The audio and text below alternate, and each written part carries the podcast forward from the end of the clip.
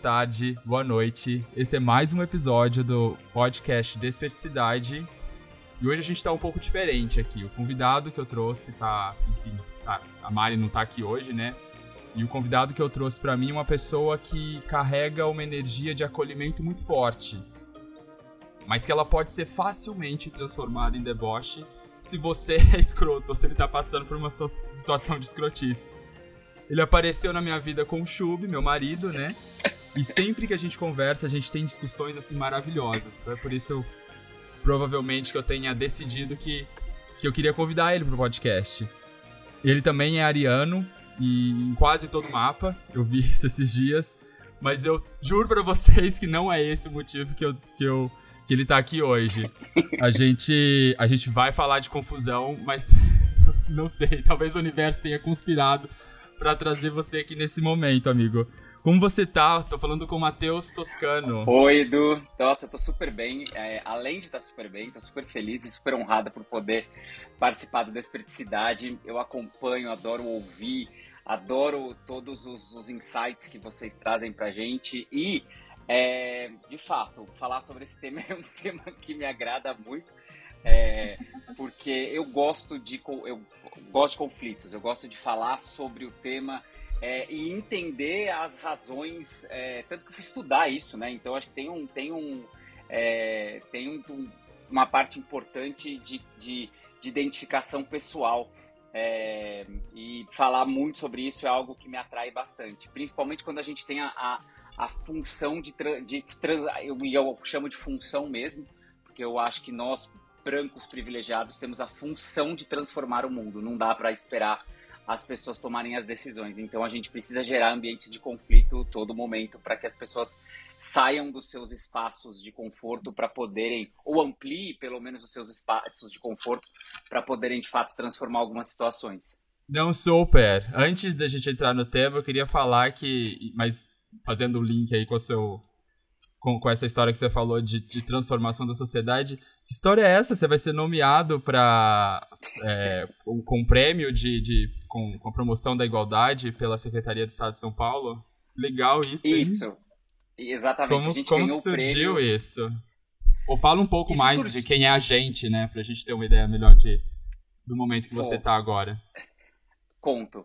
É, hoje eu estou como é, diretor é, de Gente, Cultura e é, Diversidade na Alicerce Educação. A Alicerce Educação é uma, é uma empresa de impacto social, a gente chama que ela está ali no. não é uma empresa 3.0, é uma empresa 2,5, ou seja, está meio no, no, meio do caminho. Ou seja, ela não é nenhuma ONG, mas também não é uma empresa tradicional, ela está. Ela é uma empresa de impacto social e essa empresa de impacto social faz um trabalho de recuperação da base escolar é, de é, crianças, jovens e adultos. A gente não faz um trabalho de capacitação, a gente faz de fato um trabalho de recuperação da base. Por que, que isso é importante?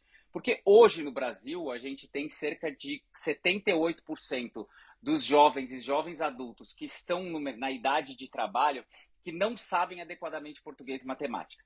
É, e aí, nesse processo, é, existe uma população que é uma população que é completamente apartada do sistema educacional é, primeiro, que são, que, é, que são as populações de pessoas minorizadas no Brasil. E aí a gente tem desde é, da população, desde de questões étnicos, étnico-raciais, perdão, é, as questões das pessoas LGBTQIA+, então jovens que são expulsos de casa é, e acabam indo morar em abrigos. Depois a Sim. gente tem é, meninas e meninos transexuais que são expulsos em média entre os 12 e 14 anos e também acabam deixando de frequentar a escola é, por conta de violência e bullying. Pra você ter uma ideia, do hoje a gente tem cerca é, uma menina trans que vai à escola tradicionalmente tem, tem em média dois ossos do corpo quebrado por violência e bullying uhum. é, que ela sofre dentro da escola. A escola que deveria ser o primeiro a, a lugar de amparo e de apoio para que as pessoas aprendessem a fazer esse processo de transição com mais tranquilidade. E quando eu falo transição, eu não estou falando transição é, é, transição de gênero, eu estou falando de transição de aceitação, transição de empoderamento pessoal. É, e isso não acontece, elas acabam de confiança, né, no, no, no que é. Exatamente. E aí elas encontram na prostituição seu único meio de sobrevivência. A gente está falando de meninas é, de 14 anos que se prostituem aqui em São Paulo na Praça da República, para você ter uma ideia, com 14, Gente, 15 anos, né? Cobrando isso 20, é tão real reais. Chega, é horripilante, né? Saber que está tão é próximo e é tão real. E, e, e é, isso está crescendo de certa forma ou não? Essas, essas pessoas estão marginalizadas pela sociedade, né? Eu acho.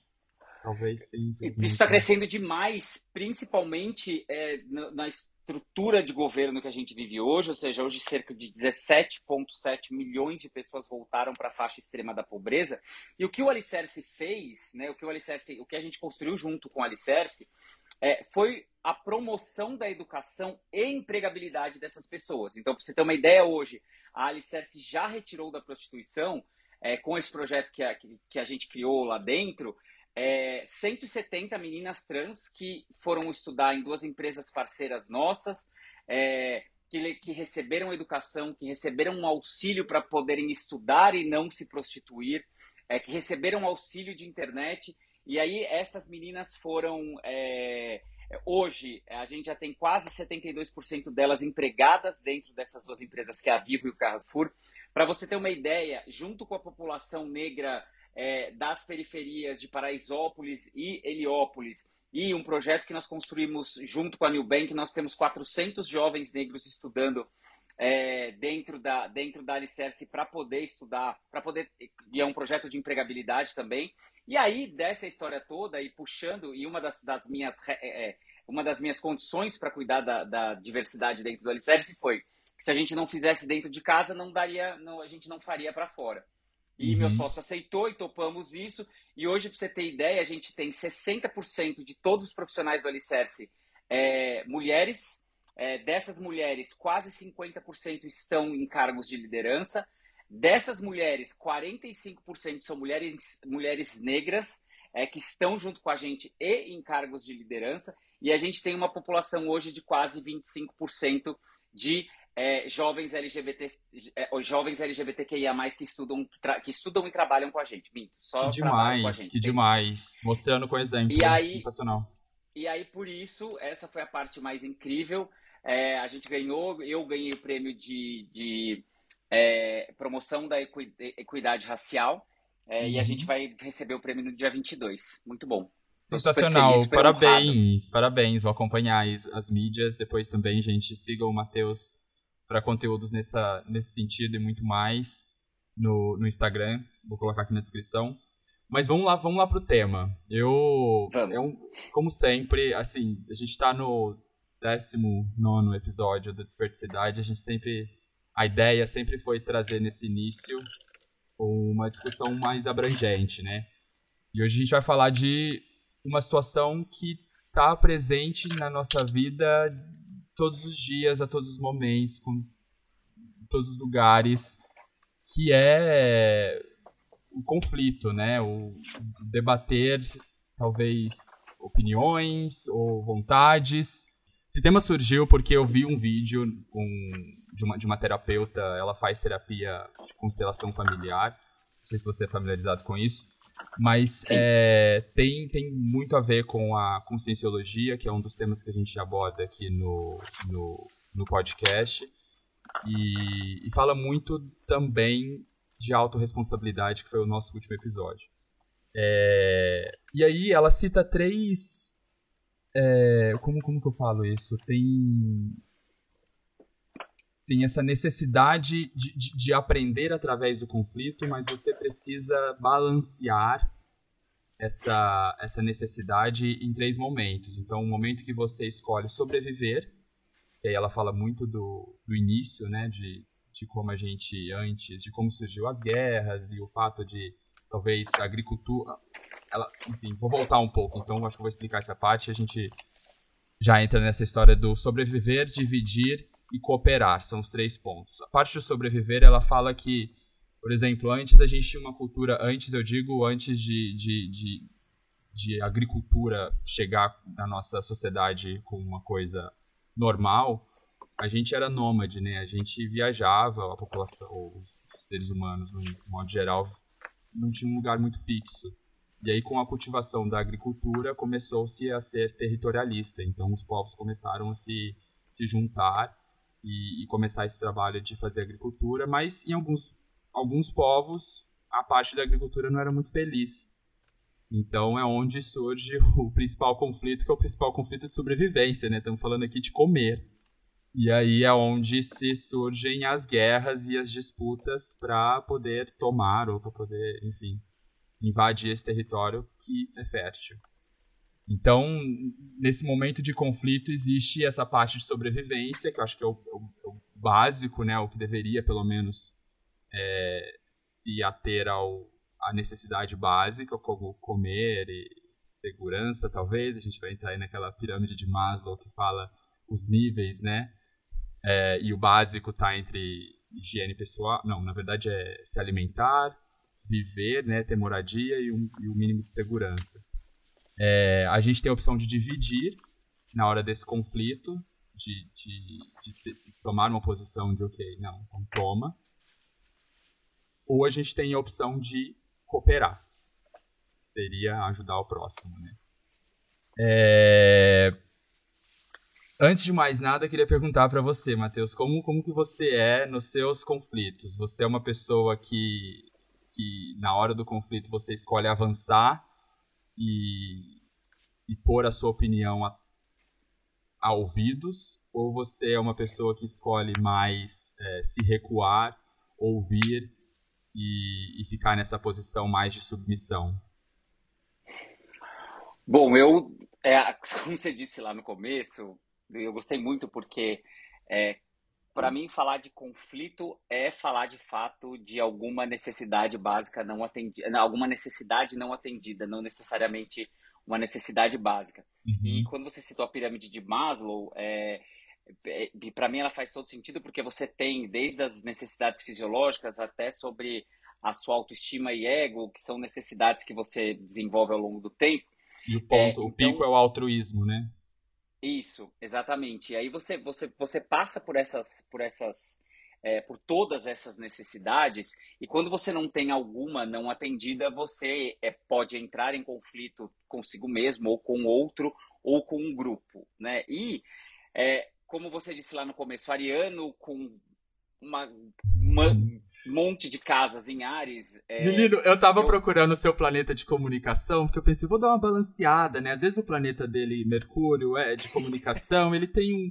Ele tem uma coisa ali mais, né? Mais um peixes, uma coisa mais calma, não, é Ares também. Gente. É, exatamente. E aí, é, eu sempre fui muito. É, muito de entrar em vários conflitos, né? Acho que por isso que eu sofri tanto bullying quando é, é, na escola, porque é, eu sou gay e aí acabava e aí eu entrava em conflito mesmo, ou seja, eu quero existir e vou existir do mesmo jeito que você é, e entrava com todos os conflitos possíveis. Porém, eu acho que com o tempo e com o aprendizado, é, eu acho que a gente passa a escolher os conflitos que valem a pena a gente lutar é, tanto os conflitos internos dentro da gente, quanto os conflitos externos. E aí, é, a escolha desses conflitos tornou a minha vida um pouco melhor. Então, hoje, eu prefiro é, lutar as lutas que valem a pena, é, e não, claro que não que isso seja é, uma frase linda e que eu siga a todo momento. Às vezes eu chuto o balde mesmo e, e assim, é, não tem, e principalmente nesse, nesses momentos de pandemia em que a gente está dentro de casa, em que os, os ânimos estão todos é, exacerbados, você tem uma estrutura hoje externa da sociedade que parece que estão todas as pessoas, sabe, igual gato, com os pelos é, eriçados e, e, e, qualquer coisa que você fale, as pessoas vão mostrar as garras de alguma maneira. Sim, então, claro armados. que você não tem como uma. Oi? Perdão? Estão armados. É, então. Né? Você coloca tá nessa posição armado. de defensiva. Uhum. E aí eu acho que assim. É, e aí, principalmente nesses momentos, e quando eu, eu tô fora da, né, ou seja, do meu ambiente, nesses momentos eu prefiro escolher os conflitos que eu vou brigar, exatamente porque assim, como tá todo mundo armado pelos eriçados, vamos, vamos escolher os momentos melhores. Agora, é, quando a gente tá. E aí tem uma coisa importante que.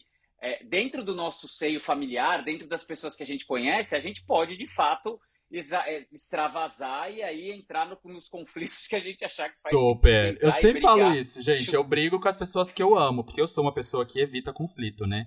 Fiquei pensando nisso na real. Fiquei pensando, tipo, porque eu tenho sempre. Eu, eu a gente fala aqui no, no, no podcast também sobre o Enneagrama. e eu me identifico como como nove, né, que é uma que é o pacificador.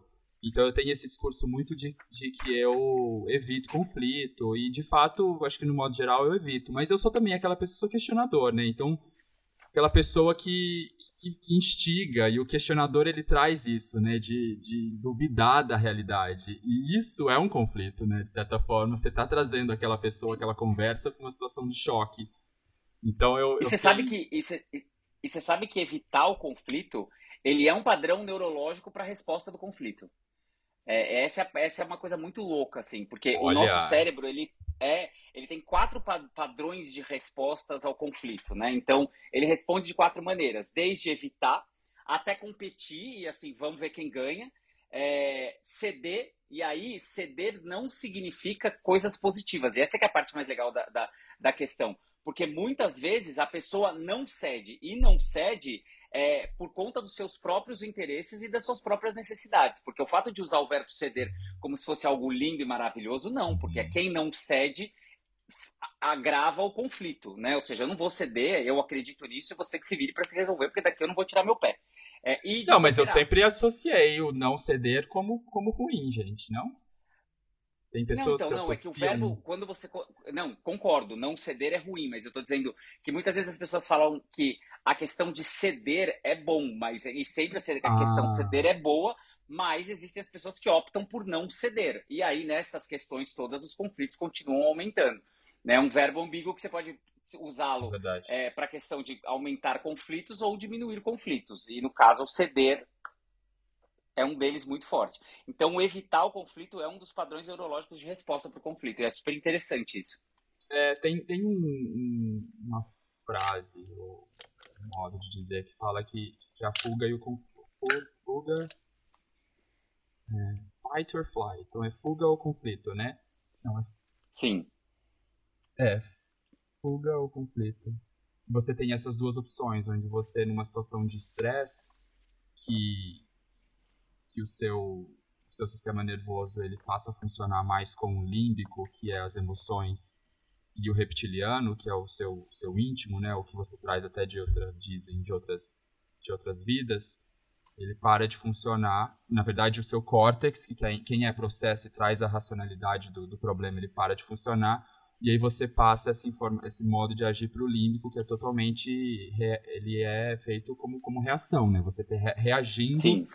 E não necessariamente pensando, né? A gente fala aqui também que existe a história dos, dos três segundos, que é o, o momento que você respira e você faz essa informação ela sair da, da parte límbica, desse, dessa parte reptiliana, e ela vai pro, pro córtex central, que é onde você processa e você, enfim, tem uma história muito doida que a gente falou em um podcast sobre um cara que perdeu esse córtex e, e, e, como que ele ficou apático à vida, que ele não conseguia processar de forma até sociável, assim, ele não era uma pessoa mais, não era o mesmo, dizem, né, as pessoas disseram, mas é, é sobre isso, é de pessoas que, que reagem a situações, e acontece muito, em momentos de estresse, a maioria das pessoas vai para raiva, vai para reação, e aí é muito interessante porque eu, eu tava vendo que essa raiva, essa, rea essa reação que você tem baseada nos seus, entre aspas, instintos, esses instintos eles são construídos conforme você vai vivendo, né? Então, tava nesse, nesse vídeo que eu, eu vou linkar esse vídeo aqui ao, ao, à descrição do podcast também para vocês assistirem, que é muito legal. Ela fala de como até os dois anos você está absorvendo, você não está processando, você não, tem, tipo, você não tem nenhum tipo de conflito interno, né? Você citou na sua fala que tem os conflitos internos e os externos. Você não tem nenhum tipo de conflito porque você está só absorvendo. E ela fala até de, um, de, uma coisa que eu não conhecia, mas seus, suas vísceras, a sua pele, tem, tem um nome, acho que é pele facial, uma, a pele mais sutil da, do seu corpo, ela de fato ela absorve esses, esses comportamentos, a, man a maneira que, que os seus pais, os seus familiares, ou seja, quem, quem, quem esteja te criando, eles pensam, eles sentem e, e eles agem. O pensene também é um, é uma tri, um, trinome, um trinome que a gente fala aqui no podcast que, que é base, que, que é como se fosse um. Essa, quando você tem esse pensamento, esse sentimento e essa energia, que ela fala de ação aqui, a gente fala de energia, quando eles estão alinhados, é muito mais fácil você estar. Tá é, guiado ao seu propósito e fazendo algo que realmente vai você, vai você vai conseguir evoluir, vai ter frutos disso, né? E então vai, vai se criando um, um, uma história, ela chama de bando. Então é como se fosse um, esse bando ele vai ter características que você vai absorver e você vai aprender e na hora que você não está racionalizando, que você não consegue de fato ter esse, esse, essa, essa opinião racional, vamos dizer assim, você age através desses instintos. Então, o que te foi ensinado, o que, que. E é muito legal, porque às vezes é uma situação de estresse que você sabe que você não deveria agir daquela maneira. E você age e depois você se sente quase que. Tipo assim, eu sei que não era aquela maneira, mas é a maneira que eu soube fazer, sabe? É a maneira que eu conheci quase. A única maneira Edu, que eu conheci. Sim. E, e, olha que louco, porque eu sou um apaixonado por neurociência, né? Tanto que é, eu fiz pós-graduação em neurociência ali na Santa Casa de São Paulo, vou começar agora é, uma, uma outra pós-graduação em neurociência do comportamento. É, aliás, Demais. agora vai para o mestrado mesmo, vou ficar doido em neurociência do comportamento e econ é, economia comportamental, mas olha que doido. Nossa, eu vou te trazer que... muito nesse podcast. Você vai, você, você me aguarde. pode, pode chamar que eu já tô apaixonado. E aí, Olha que coisa doida. A gente tem a, a, a, uma região no cérebro que é a amígdala cerebral. E uma vez em que você entra em conflito e você eleva ou você grita com a outra pessoa, a amígdala cerebra, cerebral desliga e você perde é, a função de entrar na empatia do outro. Você para de enxergar a empatia no outro. E você para de prever pensamentos e sentimentos do que o outro pode trazer. Então, quando você fala assim, quando você diz, olha, é, a, eu jamais agiria assim, e numa situação de conflito em que você é colocado é, em, em xeque, alguém grita, alguém faz alguma ação muito brusca em relação a você, a primeira parte do cérebro que desliga é a amígdala cerebral, desliga no sentido, claro, não que ela para de funcionar, mas é que ela perde a ação principal dela, é a empatia. Então você perde a empatia com o outro e você entra no conflito com muito mais força. E por isso que você acaba fazendo coisas que você dizia assim, olha, eu não faria isso, eu não gritaria, perdão, eu não, não foi tão... Porque você para de sentir o que o outro está sentindo, é, hum. ou de receber o que o hum. outro tá, tá emanando para você, e você entra com tudo na discussão e vai, e aí você levanta a voz também, e o negócio vai muito mais fundo.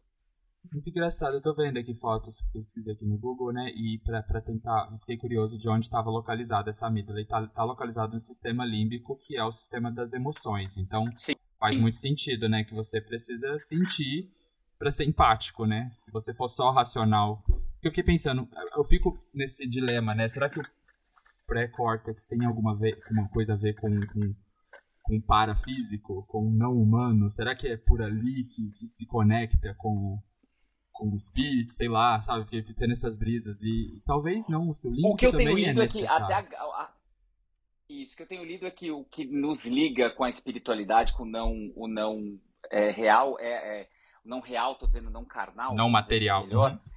Material, melhor, desculpa. É a, a, nossa glândula pineal, que, se eu não me engano, está, está localizada próxima do córtex, do, do córtex pré-frontal.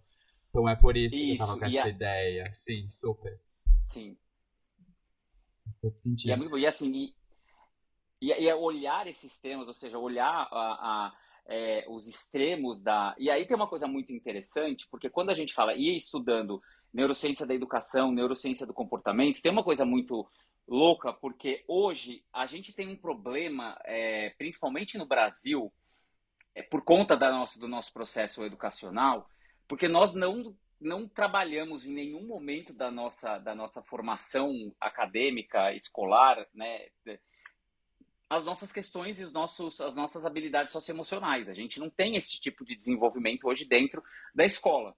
É, e dentro da escola é onde a gente aprende a relação com o outro, né? onde a gente deveria aprender a mediar conflito, é, que, que é uma das habilidades socioemocionais, em que ela é avaliada em três frentes, que é uma frente que é eu comigo mesmo, eu com o outro e eu com o mundo, ou seja, eu com outros grupos.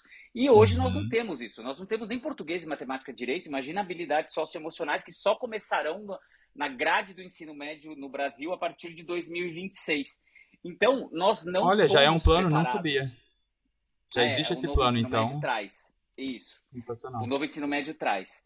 É, mas, é assim, hoje a gente tem uma, uma, uma ideia de que quando você traz um, um é, essas habilidades socioemocionais deveriam nos apoiar nesse processo é, de conhecimento de si mesmo, de conhecimento de como se relacionar é, com o outro, com o mundo, com outros grupos, é, mas a gente, não, a gente não faz esse tipo de trabalho. E aí os nossos conflitos, de fato, são mais exacerbados porque a gente não consegue, é, a gente não aprende a fazer isso. E isso é ensinado, como se fosse uma disciplina como português e matemática. Nossa, super. Eu acho, é, eu, eu pensando no, no modo como, como disciplina, porque a primeira, primeira, primeira visão que a gente tem como, ok, como vamos é, fazer com que as pessoas, que os conflitos realmente ajudem as pessoas, porque o primeiro, como a gente estava falando, né, o primeiro impulso que a gente tem, a primeira reação que a gente tem é voltar para o instinto, né? Você perde um pouco da razão e aí o ego também entra muito no, no, no ponto e você quer sobrevaler a sua opinião e não às vezes para para pensar como que como que isso vai resultar naquela discussão. E eu fico pensando que, que talvez isso seria somente ensinado no seu viver, sabe? Tipo, a gente infelizmente ou felizmente, eu não sei, mas o ser humano ele passa por um processo de, de aprendizado e depois dos, sei lá, 27, 30 anos, o cérebro vai, tende a dar uma encolhida, né? Tende a ficar mais, um pouco mais difícil reter informação nova e tende a pessoa ficar mais ranzinza, né? Mas. Mas é, a escola também está muito relacionada com o processo de aprendizado. A escola, você está falando de ensino fundamental, né? Então a, a criança ela vai estar tá aprendendo isso no dia a dia e vai estar tá trazendo isso para casa. Talvez vai ser um aprendizado, como eu estou falando, não só disciplinar, mas também ela vai conseguir é, ter discussões, conflitos mais é, proveitosos com a família também, né? Que eu acho que é o principal ponto. A gente aprende muito com, com os nossos, né? E a gente olha, porque assim, e aí eu vou dizer que isso foi um aprendizado meu, né? Ou seja, quando eu, é, eu não tinha, eu tinha quase nenhum conhecimento sobre o ambiente da educação, e a partir do momento que eu topei essa empreitada com o Alicerce, é, e aí tem uma coisa, é, muito legal, porque eu aprendi que tem algumas habilidades humanas que podem ser aprendidas como se fossem disciplinas na escola. E as habilidades socioemocionais são algumas delas. É, então, até a gestão de conflitos e como você lida com esses conflitos é uma forma de você é, ganhar autorresponsabilidade, que é uma outra habilidade socioemocional em que você pode desenvolver numa criança e num adolescente. É, e claro, quando você é mais adulto, você já tem algumas coisas mais firmadas, mas você pode melhorar essa estrutura. Até tem um estudo muito legal, é, depois eu te mando, é, e a gente, a gente, pode colocar disponível aí para o pessoal, pessoal consultar, que é um estudo da doutora Gabriela Asmar, que ela é uma especialista em mediação de conflitos, e ela fez é, nos Estados Unidos, com 10 escolas públicas, onde ela ensinou habilidades socioemocionais para mediação de conflito. E é uma coisa tão incrível, porque nesta escola, nessas 10 escolas em que ela ensinou as habilidades socioemocionais com mediação de, de conflito, os alunos melhoraram de performance quase 52% e performance relacional quase 72%. É, então, você tem um trabalho e que sim você pode mudar uma sociedade através da educação.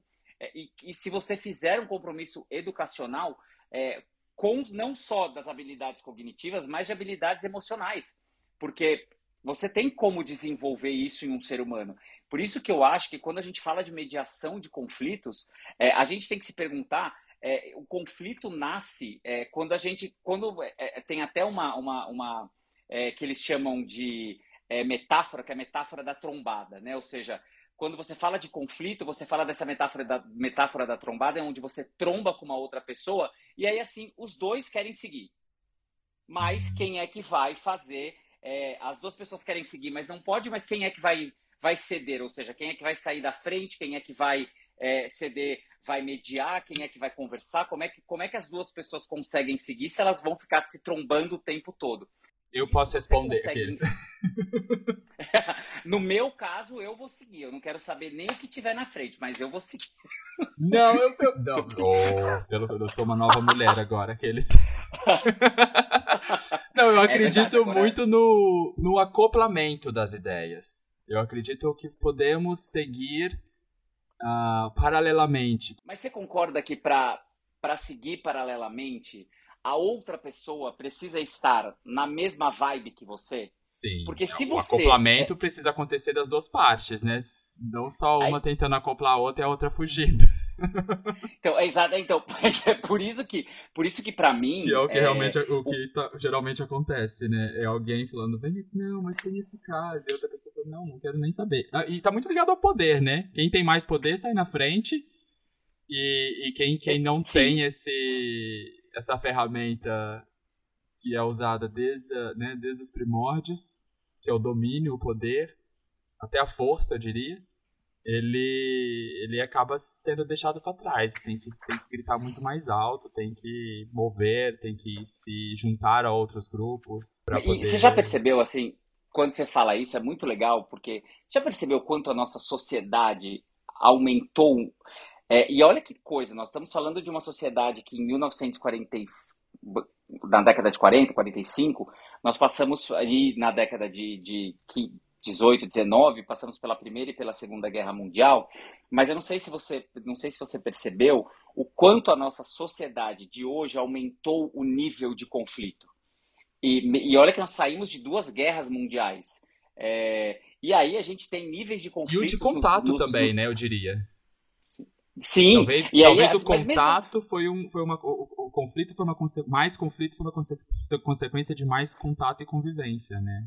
Mesmo que seja digital. Mas Exatamente. E aí a gente começa a aumentar os níveis de conflito em coisas que são completamente desnecessárias. Eu vou dar um exemplo. Quando a gente fala de apps de relacionamento, é, a gente tem aplicativos de relacionamento e que é um conflito constante, aonde as duas pessoas têm uma necessidade, as duas pessoas querem se resolver, mas nenhuma quer ceder. E aí, quando a gente fala de um aplicativo, é, por exemplo, como o Grindr, por exemplo, em que a pessoa fala assim: olha, você tem local? Tenho, mas você tem carro? Tenho, você tem isso? Tenho. Aí no final a pessoa fala assim: ah, então, mas é que hoje eu não posso porque eu tenho que fazer aquilo. Ai, que ódio. E aí, assim, então, é isso, você tem todos os sims na, do processo, e no fim o outro que poderia resolver a questão do conflito, porque isso é um conflito, não necessariamente conflito significa é, entrar em, em, confusão com a outra pessoa, é, mas simplesmente porque são duas necessidades não atendidas, é, o outro vira e fala assim, não, obrigado, é que hoje eu não posso. E aí você fala, caramba, morreu ali o conflito, mas até aquele momento ficou de uma discussão e de um processo de de, de engajamento para ver se haveria um acoplamento. Eu não estou falando só de acoplamento sexual, mas estou dizendo de ideias para as pessoas poderem se encontrar. E não, as duas pessoas decidiram se afastar, evadir e não resolverem o problema. É, e isso vai dos aplicativos de relacionamento a todo. E, e agora, no, no, nosso processo da pandemia, porque nós ficamos sozinhos. É, ficamos sozinhos dentro de casa com os nossos pensamentos que fizeram medos, com né? que Sim Exatamente, aumentassem os nossos estresses emocionais absurdamente e tornasse a nossa sociedade toda armada, toda, toda pronta para surtar. Então, tem, tem um cenário muito importante que a gente precisa trabalhar, eu acho que nesse, nesses próximos anos, de como a gente coloca um pouco de água da fervura e começa a tratar as pessoas, e começa a cuidar das pessoas, porque das coisas a gente já tem muitas coisas muito resolvidas. Sim, nossa, super. Eu Queria te perguntar uma coisa que eu fiquei pensando também, através de reflexões, sobre como a sociedade é muito baseada e criada a partir da ideia do ter. E pouco, pouco através da, da, da ideia do ser. E de como esse ter, ele está muito ligado à segurança, né? Porque você imagina que quando você quando você tem aquele, aquele objeto, ou aquela situação, ou aquela vivência, ou enfim, aquela vida que você acredita ou sonha, você passa por um lugar de segurança. E, e é muito ao contrário de você ser, que o ser ele tá muito no através, né? No, o ser é uma coisa mais constante, assim, tipo, uma coisa mais, é, até, diria até mais periódica.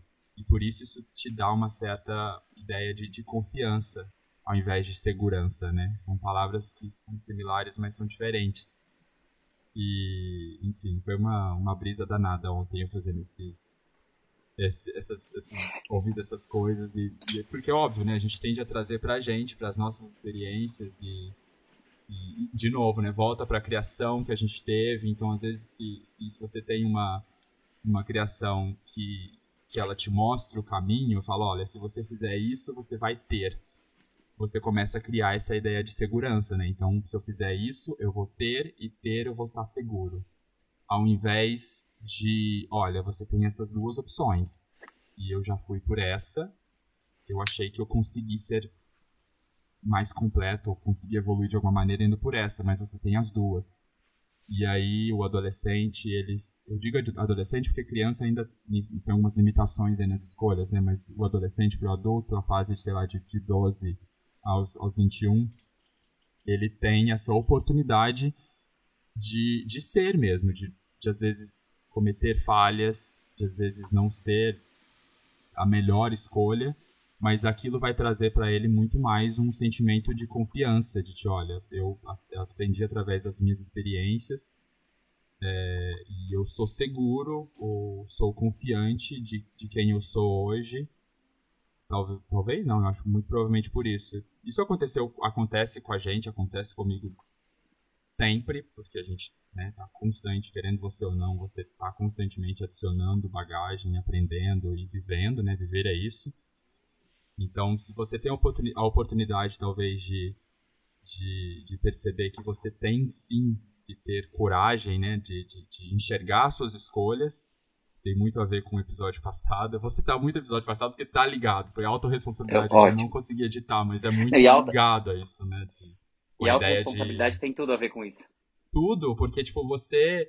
Pra, o, o conflito talvez seja o, a ferramenta né, principal para você adquirir a autorresponsabilidade, né? Para você adquirir autonomia e você ter realmente o poder de escolha. Eu ainda gravei o, pr o primeiro, vou falar aqui porque tava, enfim.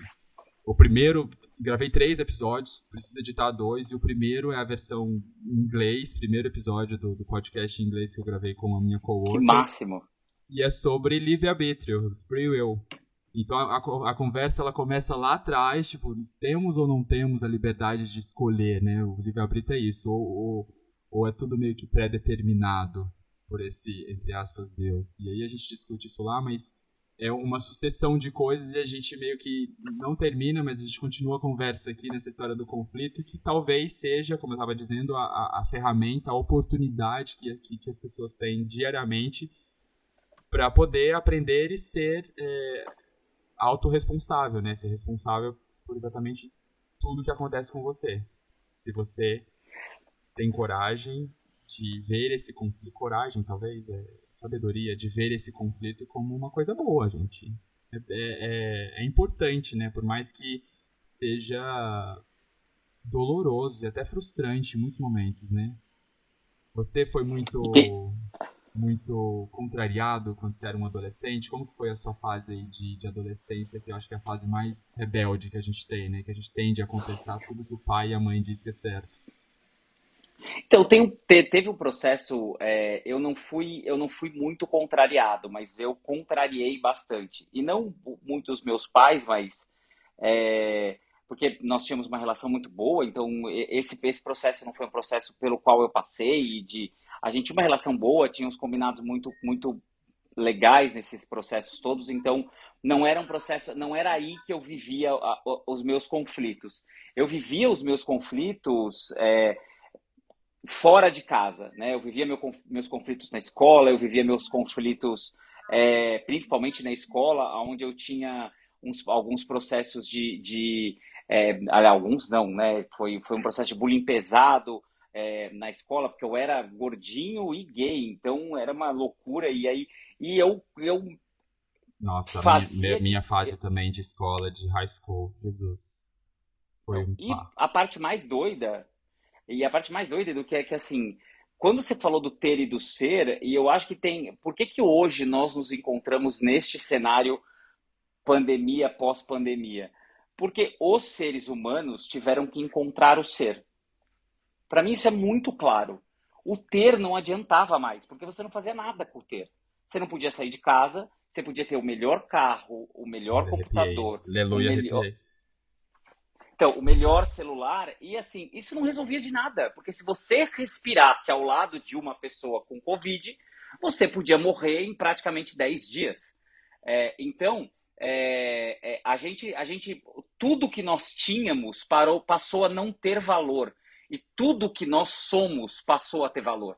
E aí é onde as pessoas começaram a entrar em conflitos internos porque elas tiveram que parar e se olhar. Por exemplo, a gente percebeu que 90%, 80% das roupas que a gente tem no guarda-roupa a gente não usa. É. Então, que o relógio, todos os relógios caros, assim, eles não controlam o tempo que você tem na UTI. Então, é, é, eu acho que essa, essa a, a humanidade foi colocada num, num, num lugar é, vibracional de se questionar e questionar os seus processos. Se sairmos daqui, e aí eu não estou dizendo que o mundo vai mudar ou que nós vamos entrar numa nova era, não. Mas eu acho que individualmente a gente deveria se perguntar se, se fizermos a lição de casa. Se quando a gente olha para as nossas coisas, a gente, a gente se questiona de fato é, nos processos que a gente passou, é, se isso serviu para que eu pudesse me analisar, é, olhar para dentro de mim e olhar o que eu sou de fato. Porque é isso que eu carreguei durante os próximos dois, dos últimos dois anos. Pelo menos no Brasil, nos últimos dois anos, a gente ficou claro, quem fez certinho, né? Quem, quem topou Sim. essa. Ficou ali meio confinado, meio é, confinado e meio. Então, e, e, eu acho que o conflito principal que nós temos nesse processo é se olhar. E aí, quando a gente se olhou, as pessoas surtaram. Por que, que nós tivemos altos índices de suicídio? Por que, que nós tivemos altos índices de depressão? Nunca se vendeu tanto antidepressivo quanto na época da pandemia. Simplesmente drogas aumentaram também, né? As pessoas... O consumo de drogas aumentaram. E é isso, porque as pessoas se olharam. As pessoas não conseguiam ficar sozinhas consigo próprias dentro de casa. É o universo nos mostrando, né, de certa forma, o caminho. Isso, e, e, e mostrando. Sobre o olho Exatamente. E aí, ou seja, eu acho que e, e por conta disso, é, e eu passei por processos bastante complicados na pandemia, é, eu acho que, que assim, a gente precisa entender que, apesar da palavra conflito ser uma palavra é, que pareça negativa, eu acho que ela é muito positiva. Porque ela te dá a oportunidade de, se, quando eu olho, quando eu vejo os, os tipos de conflito que existem, é, primeiro, de olhar para si próprio, de olhar para o outro e entender, ou seja, aonde eu posso ceder, aonde eu posso conversar, aonde eu posso cooperar, é, porque conflito em si, ele é natural e inevitável. Ponto. Eles vão acontecer. A questão é como a gente vai responder para eles. Então eu acho que a gente tem, a gente tem um trabalho importante é, de olhar para si, se reconhecer, olhar para o outro e conhecê-lo. E acho que a gente e o conflito faz isso. E o conflito traz aquilo e normalmente o que te afeta no outro internamente é porque você reconhece em si próprio. Se eu nunca conheci amor, eu não sei o que é amar. Ok, agora pra, pra gente fechar, vou entrar num assunto que talvez também seja abrangente, mas a história das opiniões, né? Boa. É, uma pessoa pode opinar sobre o que ela quiser. Esse é uma. A gente fala de. Ok, a gente tá falando por quê, né? Que eu tô falando isso? Porque a gente tá falando de conflito, a gente tá falando de individualidade, a gente tá falando de expressar as nossas vontades. O conflito ele acontece justamente porque as pessoas estão reivindicando os desejos dela, né? E isso pode acontecer de uma maneira não direta, né? Então pode ser uma opinião, pode ser uma, uma, uma piada, pode ser um, é, um gesto, pode ser um gesto também, uma, uma forma de você expressar uma necessidade que você tem pra, pra te, que vai te levar para algum caminho. Você acredita que todo mundo é livre para opinar que quiser? Qual é a sua opi opinião sobre opinião? Bom, a minha opinião sobre opinião é que todas as pessoas podem sim opinar sobre o que quiserem. Porém, mas porém, entretanto, todavia, dependendo da forma que ela expressa essa opinião, ela pode incorrer em um preconceito, em uma homofobia, em uma transfobia, em um racismo, é, então, ela pode sim opinar, porém, dependendo da forma que ela expressar a sua opinião, ela pode incorrer num crime. Por exemplo, é, quando eu começo, a, e aí eu vou pegar o, o, o, extremo da opinião, que eu acho que, que ele exemplifica muito bem, né? Que é quando eu começo a falar sobre os acontecimentos da, da, de 1945 e contar sobre a história do nazismo, contar sobre quais foram os fatos, dar dados históricos sobre a dominação da Polônia, é, a, a, a, briga com os russos, a união dos Estados Unidos com os russos para derrotarem o, nazista, o nazismo. É, e aí, ou seja, eu estou emitindo fatos, eu estou emitindo é, dados, eu posso dizer, inclusive, eu posso emitir opiniões sobre de que lado a, a guerra fazia mais sentido. Por exemplo, ah, pô, a Alemanha tinha mais razão de entrar em guerra porque eles invadiram o território A, o território B, e aí eu estou emitindo uma opinião e tá tudo certo. Agora, quando eu falo de que os nazistas tinham razão de fazer o que fizeram, eu estou emitindo uma, uma opinião criminosa. Então, é, emitir opiniões eu posso de, de vários níveis, desde que. E aí as pessoas, as pessoas fazem é, uma, uma confusão muito importante, Edu, que eu queria trazer para essa discussão. Porque, assim, é, as pessoas falam: olha, mas o artigo 5 da Constituição Federal fala que as pessoas são livres para expressar, expressar as suas opiniões. Só, só que ela, as pessoas se esquecem que existem dois processos importantes na Constituição Federal. O artigo 5 tem o inciso 2. É, o inciso 2 diz que ninguém será obrigado a fazer ou deixar de fazer senão por obrigação e força da lei. É, portanto, quando eu emito uma opinião em que ela incorre em um crime, eu não posso emitir essa opinião. A Constituição Federal diz que é crime. E a Constituição Federal tem o artigo 3 que o artigo 3 determina que existem crimes é, que todas as pessoas não podem cometer. Um deles é o crime contra a dignidade. E o que, que significa o crime contra, contra a dignidade? É o crime que impede que você seja quem você quiser ser. Então, se eu quiser ser uma pessoa trans, é, eu posso ser. E eu não estou dizendo que as pessoas escolhem ser trans. Eu estou dando um exemplo. Se eu quiser ser, uhum. é, eu estou dando uma pessoa gay, eu posso ser. E ninguém pode falar sobre isso. A gente sabe que ser gay é uma orientação sexual, a gente sabe que ser trans é uma expressão de gênero, mas vamos para o extremo da loucura, que a gente vê alguns conservadores falando que as pessoas escolhem ser quem são. É, mesmo se as pessoas escolhessem ser quem são, o artigo 3 diz que eu posso escolher quem eu sou. Então eu não posso ir Sim. contra esse crime. Eu não posso cometer Amigo, esse só crime. me faz pensar no, nos, nos, nos, em alguns colegas, amigos, enfim, não sei, não sei se são amigos, mas que, que nesse discurso falam que, ok, então eu tenho o direito de ser, eu vou ser uma cabra. Sabe umas coisas assim? Então, falo, gente. Mas essas pessoas. Por, por essas pessoas eles querem que dizem... banalizar o discurso, né? Porque não pode ser, não pode ser real. Não, mas é real. Porque ele pode ser uma cabra e é uma cabra porque ele não tem o cérebro e não sabe falar nada cognitivo para falar uma besteira dessa. Então, quando alguém diz, então se eu quiser ser um cachorro, eu posso ser querido, você já é um cachorro, porque você não pensa. É simples assim. Então, assim, não é. Ai, eu você... amei isso. Sim. Então, é, basta, basta a gente parar para pensar que quando alguém diz uma besteira dela, dessa, falta um simples fato que é a questão cognitiva, de juntar Lé com Cré. Ah, então, juntar eu... Lé com Cré. Ah, mas eu vou entrar nesse conflito. Na próxima vez eu vou entrar nesse conflito. Eu vou falar, amigo, talvez você já, se... você já saiba, você só não se identificou ainda, porque Exatamente. as características. Não aí. Tá tudo aí, querido. Você que não percebeu ainda. Entendeu? Ai, que então... péssimo. Beijo, ô, ô, Juliana. Mentira, não chama Juliana. Aliás, você pode dizer, se você quiser, Ai, eu gente. posso falar na sua linguagem. Que é, é, é, a gente continua conversando. Não, é, é assim, a, as redes sociais são ótimas, mas elas também podem ser bem perigosas nesse são. sentido, né? Que a gente vai, vai, vai seguindo algumas pessoas por educação e sendo obrigados a ter que digerir algumas coisas que, que são indigeríveis, né? Você sabe, Edu, eu acho que, eu hoje... acho que o, o, botão de unfollow é a melhor terapia, talvez. É, eu prefiro, eu prefiro o mute na, no Instagram.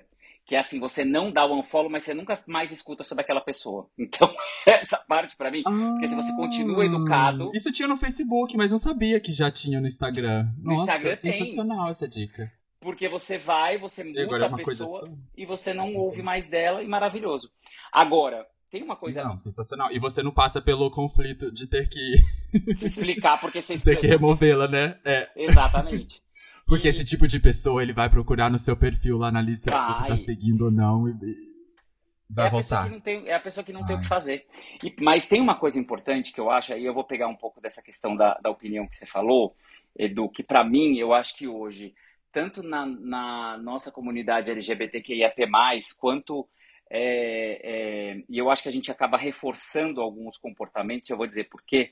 Porque eu acho que a gente dá muita trela para assuntos periféricos.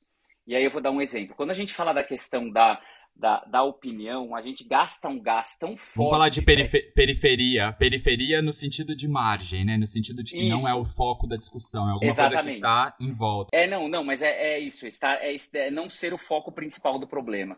É, e aí eu vou pegar um exemplo, que é o exemplo é, e, e, novamente, eu não estou dizendo que essa discussão não é importante, mas eu acho que ela não é primordial. Quando a gente fala de, das linguagens inclusivas ou linguagens neutras, é, hoje as pessoas dizem, ah, e discutem, e tem vereador, e tem deputado, tem deputado federal brigando no Congresso, e a gente gasta uma energia para explicar esse tipo de coisa, quando na realidade o que nós não temos é o reconhecimento da pessoa trans e da pessoa não binária. E eu tenho a certeza que elas não teriam problema nenhum em que alguém errasse o pronome dela, mas que ela tivesse as mesmas oportunidades de todas as outras pessoas. E aí a gente gasta um tempo até dentro da comunidade LGBTQIA, gastando e discutindo sobre, é, sobre pronomes neutros, quando na realidade ela pode ter o pronome que ela quiser, só que ela não tem emprego, ela não tem dignidade, ela não é reconhecida, ela tem que se prostituir para poder comer. É, a gente faz as mesmas discussões quando a gente fala de opinião. E aí, assim, ah, você não pode opinar sobre a minha, é, sobre a minha, a, da minha orientação sexual, ou você não, isso é homofobia, isso é transfobia. Isso é um assunto determinado, está, está na Constituição Federal, o Supremo Tribunal Federal já aprovou. O que nós precisamos começar a fazer é agir. É assim, você não vai falar. Porque se você falar, eu vou te processar. Enquanto as pessoas não começarem a ter o efeito e o efeito cinto de segurança no Brasil, que é enquanto não doer no bolso, você não muda. Então vai ter que começar a doer no bolso. Eu não vou dar mais opinião se você pode falar sobre a minha orientação sexual ou não. Você vai ser processado, você cometeu um crime. E quando é, é, esse, essa onda começar a chegar nos tribunais brasileiros, eles não têm mais como parar de olhar para isso. Não tem mais como mudar essa história. Então, para mim, é, esses temas que para mim são, estão na, na margem da discussão não resolvem o problema central. É, então, o problema central é. A, e aí eu vou dar um exemplo, outro exemplo claro: a, a, o trabalho que o Sleep Giants fez em relação ao Siqueira Júnior. Mas o Sleep Giants é formado por Sim. duas pessoas heterossexuais. Caralho, eu não sabia. E aí você fala: a comunidade LGBTQIAP+, fez o que quando o Siqueira falou aquilo? Nada. Ficou revoltada. Não, e assim, as pessoas podem até encarar isso como uma ação abrupta. Tipo, ok, tirou 15 ou 16 programas ou, ou companhias que, que apoiavam o programa, né? Como radical a palavra que eu queria falar. Mas, gente, a gente não tá falando de radicalidade. Radicalidade é o que essas pessoas estão sofrendo, as pessoas estão morrendo. A gente tá falando de vida, a gente tá falando de, de, de, pessoas sendo agredidas, não, não tendo dignidade, não, não sabe, não conseguindo uma entrevista de emprego, não, não tendo a oportunidade. Então, isso sim é radicalismo. A, a, a, ação que isso, a consequência que isso está tendo por, por conta de, no, nesse caso, né, duas pessoas héteras tentando reparar isso, ao mesmo tempo que você fala, por exemplo, daquele, daquele jogador do vôlei lá, o Maurício, que expressou a opinião dele lá e, e, e sofreu represálias na parte financeira, né, que ele perdeu os contratos e tudo mais, mas aí, ao mesmo tempo, as redes sociais se multiplicam, sabe? Porque causa essa história da polarização, causa essa história de trazer a discussão para o foco e causa uma, uma. Isso vai se expressar na opinião. Que, não, eu vou seguir esse cara porque eu vou mostrar para esse povo que a minha opinião se deve valer. E, eu acho que isso acontece muito porque as discussões estão no meio do caminho, né? Ainda está se discutindo. É uma, é uma coisa muito, é uma coisa recen, recente para a sociedade como um todo, até para a nossa comunidade e também para quem não está familiarizado com, com, com, esses assuntos. É tudo muito novo. Então a gente está num caminho de transição e aí sim as coisas vão, vão soar radicais nesse primeiro momento. Porque é uma reparação quase tipo stop the bleeding, né? Vamos, vamos parar o sangramento, vai ter que, vai ter que e, isso, esse conflito, né, essa, essa história de, de falar, não, vai perder, ou vai, vai perder contrato, ou vai perder fornecedor, ou enfim, é, propaganda, o que for, soa radical nesse primeiro momento, mas é o que é necessário para que da, da, daqui, sei lá, 10 anos, 15 anos, seja, seja, já seja uma discussão maturada, né?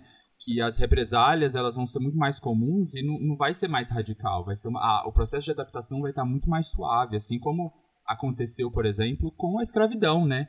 Que, que, que no primeiro momento pode ter se, se surgido esse discurso é, de, que, de que estão sendo radicais, mas é o que, é o que preciso, não tem nem mais nessa discussão, né? Foda-se o.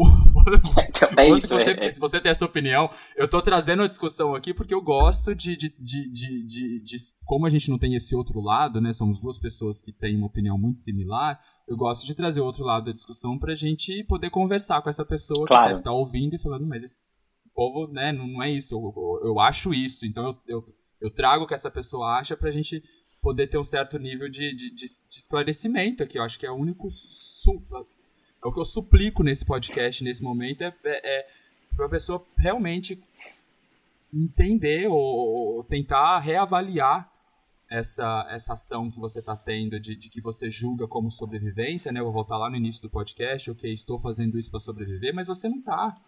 Você não está vendo que, que, que, o seu processo de sobreviver tem espaço para mim e para você. Tem espaço para todo mundo conviver em, em, de, de, uma forma que a gente vai conseguir crescer juntos, né? Sem, sem ter que, que marginalizar ou, ou colocar algum, algum determinado grupo de fora dessas oportunidades. Ah, então, pare de ser um cuzão, pelo amor de Deus. Se, então, se é que tem mas, alguém que ouça o Desperticidade que esteja nesse grupo, né? Então, mas olha, olha que coisa interessante. É, e eu acho que tem uma. E aí eu queria trazer um ponto que é uma quantidade considerável de pessoas, alguns séculos atrás, é, perdia, perdiam as mãos, é, eram subjugados, eram queimados em fogueiras, e eu já vou contar quem eles são eram queimados em fogueiras é, por não serem de Cristo. É, e aí eu não estou fazendo nenhum tipo de julgamento da igreja, nada disso, só estou dizendo que elas, essas pessoas eram queimadas na fogueira. É, e que ah, hoje. Calma, você vai, você, vai, você vai cair da cadeira quando eu terminar de falar.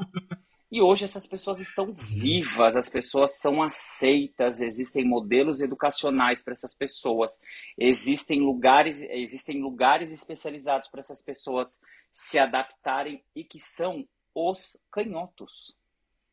Os canhotos Mentira. perdiam as mãos. O canhoto Sim. era. O canhoto, primeiro que quem nascia canhoto era do demônio. Ou seja, quem era uma pessoa canhota, ela. Porque era da esquerda. Era da esquerda. Gente. O canhoto perdia a mão quando nascia. Na Inquisição, o canhoto, a mulher canhota, ia para a fogueira, porque era um sinal de que ela era uma bruxa.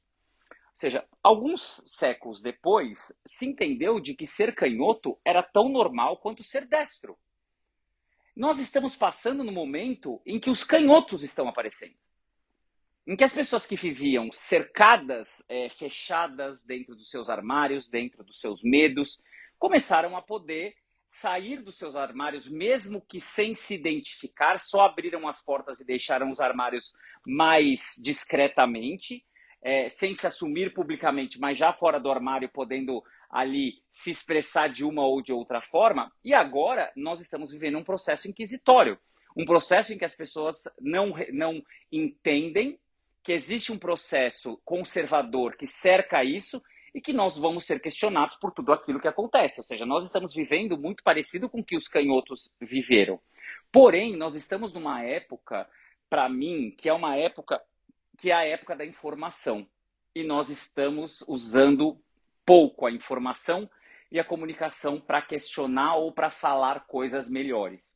E aí eu vou pegar um, um exemplo claro que é para mim que é um é, que, e ali e para mim o que, que é essa comunicação nós precisamos construir novas narrativas as nossas narrativas estão tão iguais que as pessoas simplesmente pararam de ouvir se você olhar todas as discussões sobre opinião quase todas eram muito parecidas pode opinar não pode opinar é assim é assado porque construiu-se uma narrativa a questão Edu é que eu falo de homofobia mas eu ensino a não ser homofóbico eu não ensino.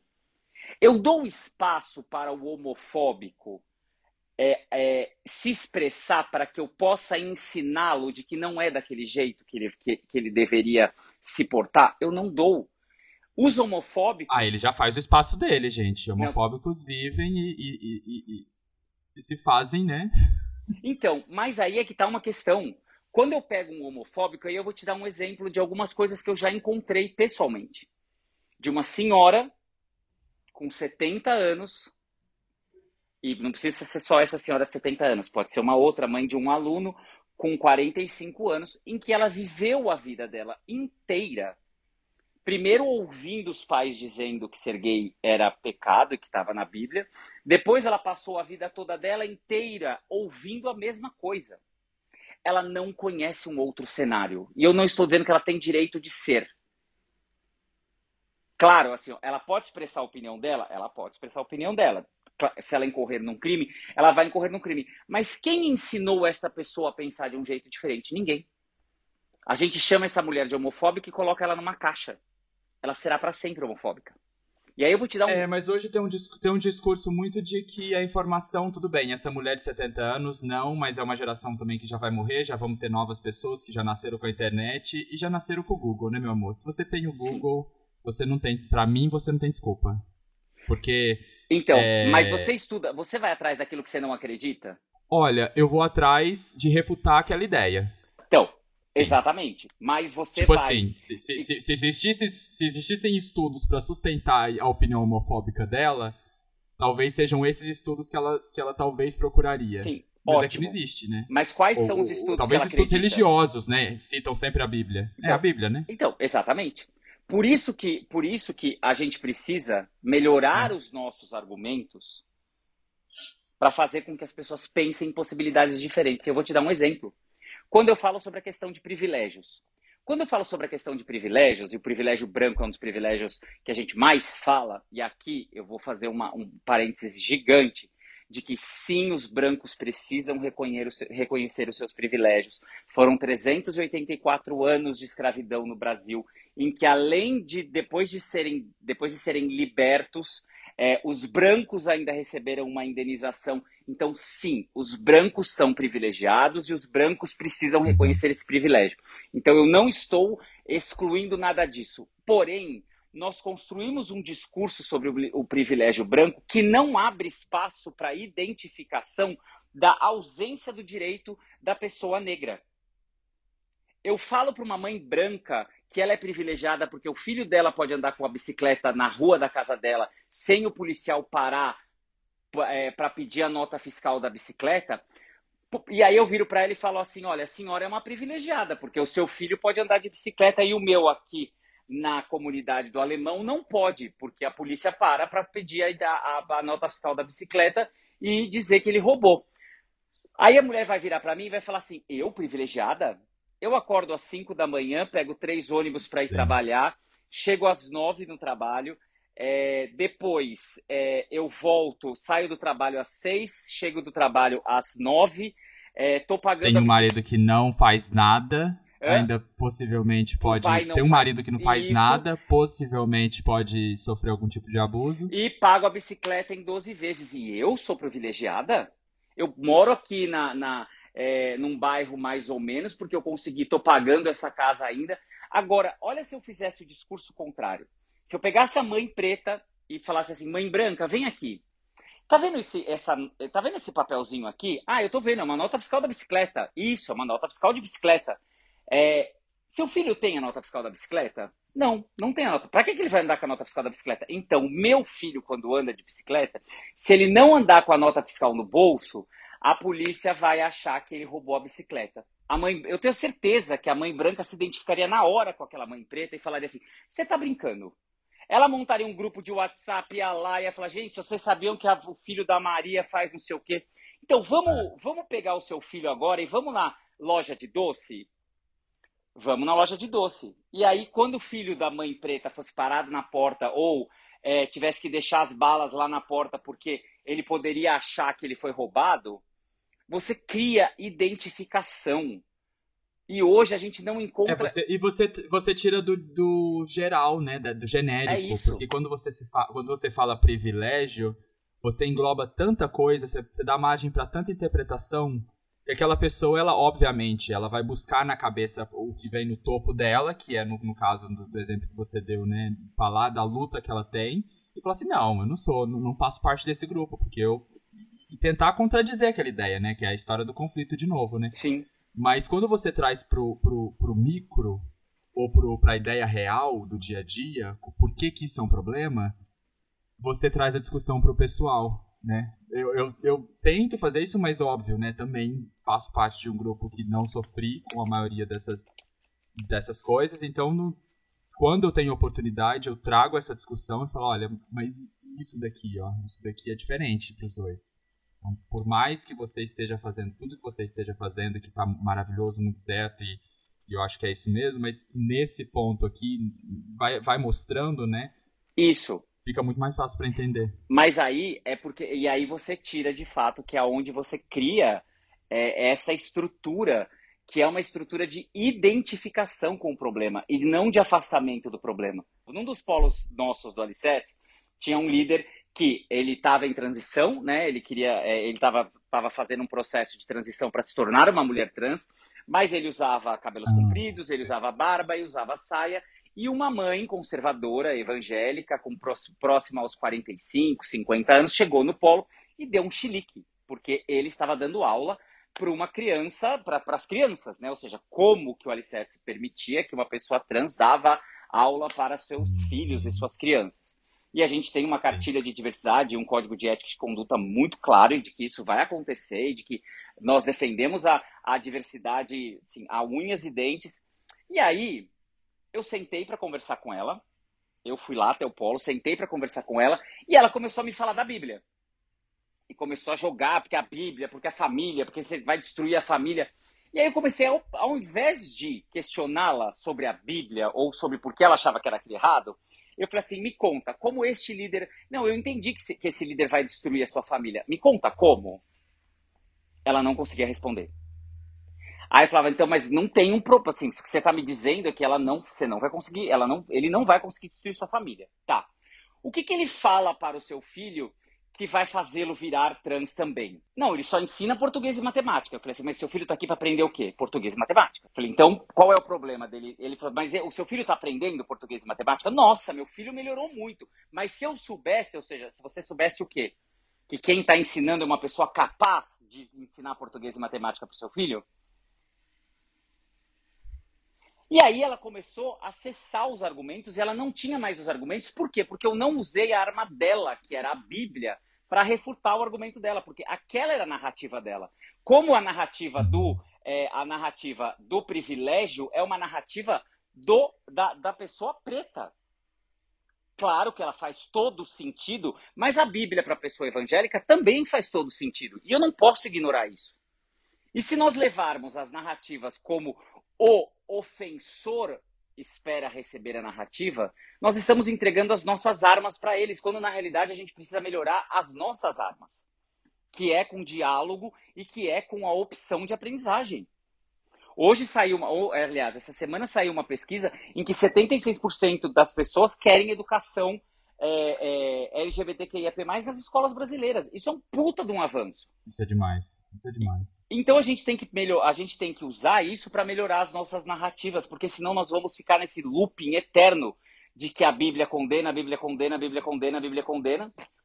Ah, é a opinião, é a opinião. Não é, não é, é sobre isso, né? Não é, é sobre isso. E não é, é sobre, sobre os problemas reais e resolveu, vai resolvendo os, os, os, o, o dia a dia depois pensa na ideia, né? Depois pensa no genérico, depois é, é porque é muito mais, de novo, é né, muito mais fácil você tra trazer a discussão pro genérico, então você vai falar de privilégio, você vai englobar um monte de coisa, então fica uma conversa é, mais explicativa e mais, mais real, mas é, fica, fica genérico, mas fica mais real, né? Você atinge muita gente. Você vai falar de privilégio, você fala, vai atingir muita gente. Então é, import, é importante pro diálogo, pra comunicação.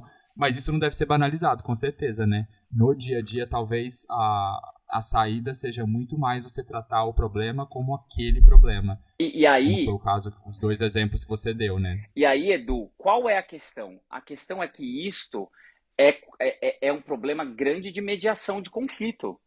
Quem vai ceder nessa história? Que, qual é o grupo que vai é. falar assim, ó, eu não, eu, eu vou dar um passo atrás porque eu quero.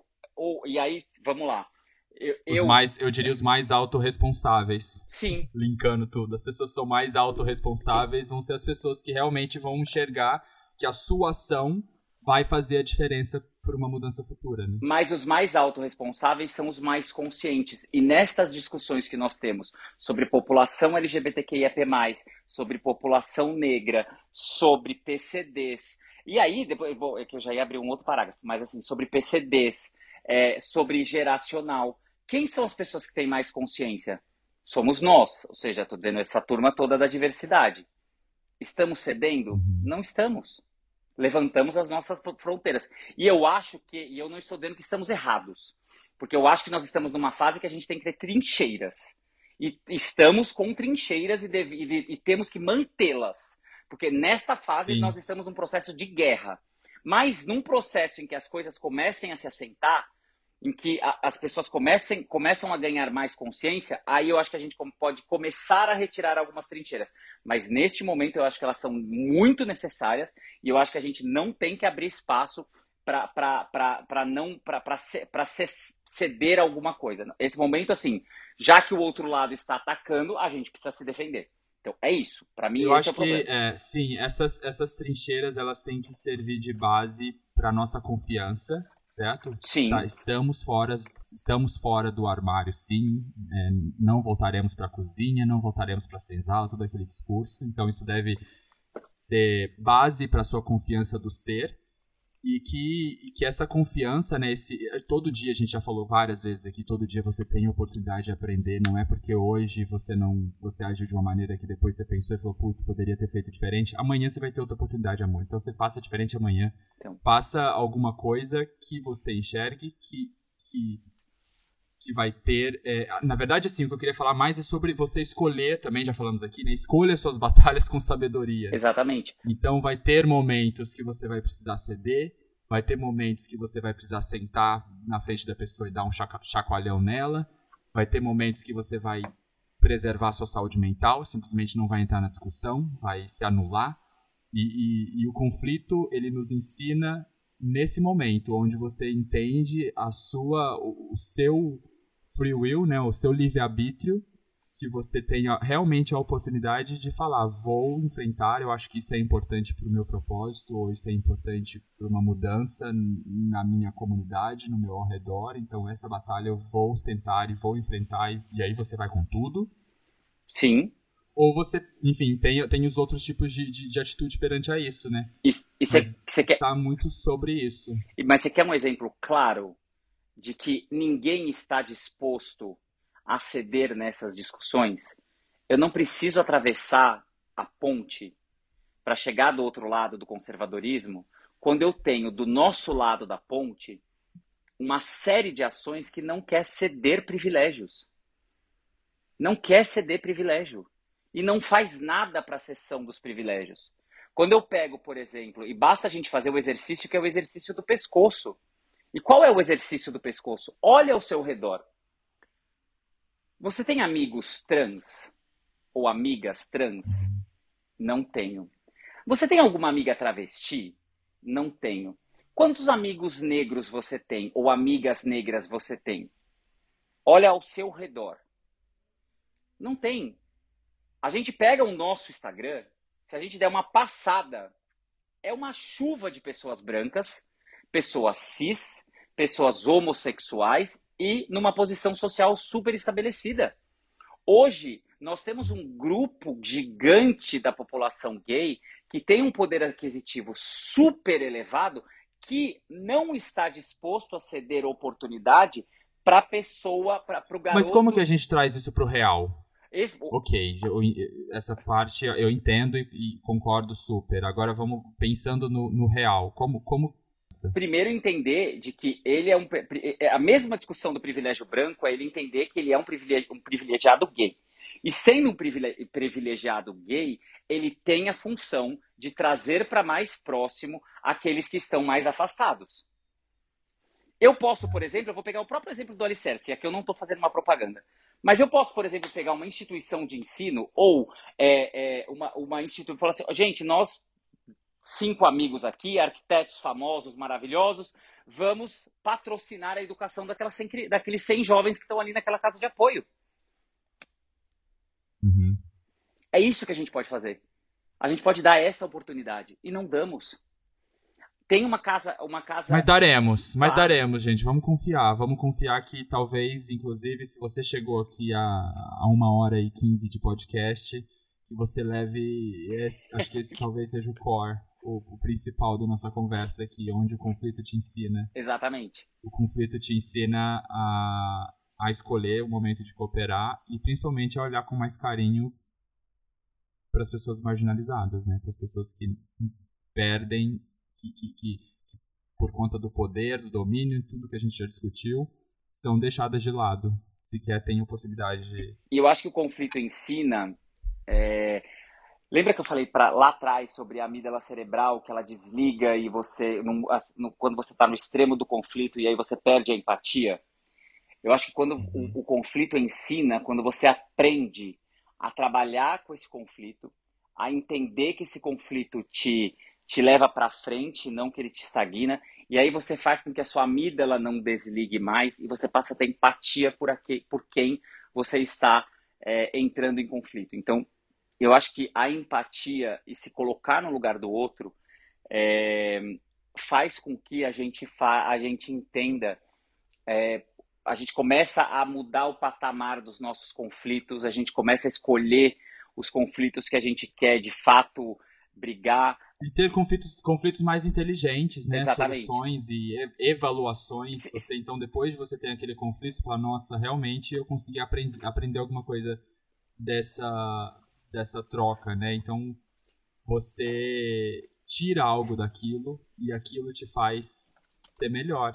Para numa próxima vez você conseguir cooperar e, e, ao invés de ser uma discussão, né, um ponto. Toda discussão é um ponto de partida. Eu falo que não falo, né? Eu vi isso em algum lugar e eu concordo muito que toda inovação ela nasce de um conflito, ela nasce de uma de alguma coisa ali que, que, que não tá dando errado, né? Seja conflito seu com, com alguma ideia estagnada e você fala, não, isso daqui precisa mudar, isso daqui precisa resolver. Então, nasce de um problema, né? Também.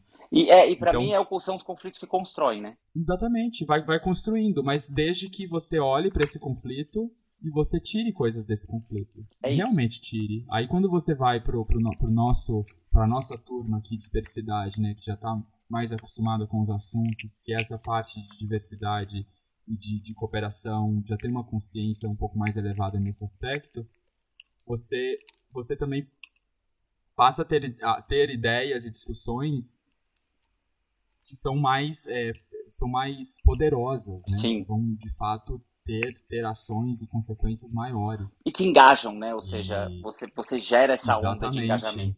Então agora que a gente está voltando aí para as mesmas nas mesas dos bares, né? Voltamos a viajar, a vida está começando a voltar ao normal.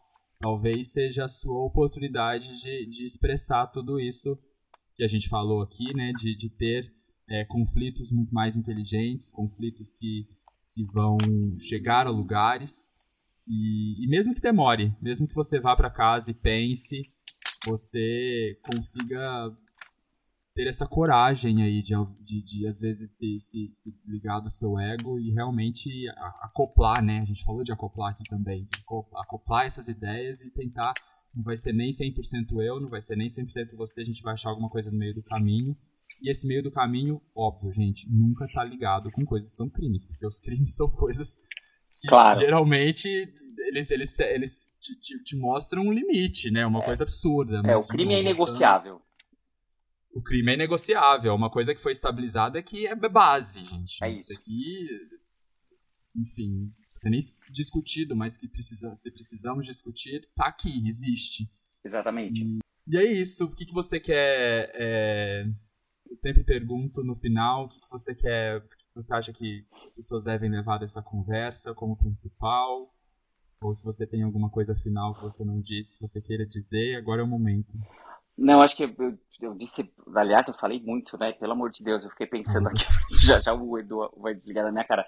Mas eu queria que todo mundo que ouvisse é, é, essa nossa discussão, é, e que eu adorei particularmente, Edu, quero muito te agradecer por essa oportunidade. Obrigado você demais. E, e mais que as pessoas olhassem o outro com empatia de fato e começassem a trabalhar esse sistema de é, encontrar melhores respostas, encontrar, é, aumentar o seu repertório de comunicação justificativa é, para que os conflitos possam ser mediados de uma maneira é, mais inteligente e que com o tempo a gente possa a escolher os conflitos em que de fato a gente vai querer entrar, em que a gente vai que a gente vai querer entrar, em querer discutir, é, querer entrar para o embate muitas vezes, porque às vezes o embate é importante, às vezes o embate é necessário, mas que a gente escolha as melhores armas para entrar no embate. E muitas vezes, as aliás, muitas vezes não. As melhores armas nunca são a voz alterada, o grito, o xingo, ou seja, o desrespeito, e isso afasta e tira a empatia das pessoas. Então, é escolher as armas para que é, do diálogo, da conversa e, da sessão, né? Ou seja, de ceder quando você quando você souber que você de fato está errado e a gente sabe quando a gente está numa discussão que a gente está errado, mas insiste em estar ali. Eu, como Ariano, posso dizer isso com todas as letras. Mas eu, acho que é Ariano com todas as casas aí que você mencionou no começo. Mas é, é, é, eu acho que é isso. Eu acho que é começarmos a termos melhores armas, melhores formas de comunicação, melhores formas de empatia para poder enxergar o outro. De fato, mudar alguma coisa. É, né? exatamente. Mas é isso, gente. Obrigado para você que chegou até aqui. É, nos sigam no, no, no Instagram. É, se, você, se é a primeira vez, se você veio pelo Matheus, obrigado. Esse é o Dispersidade. Tem outros episódios para você entender mais sobre o que a gente fala. É, siga a gente no Spotify ou em qualquer lugar que você esteja ouvindo. Se você tiver a oportunidade de sentir a vontade, compartilha isso para alguma pessoa, para algum amigo, para alguém que você acha que que vai se aproveitar dessas, dessas informações. E a gente se vê na próxima vez. Um beijo.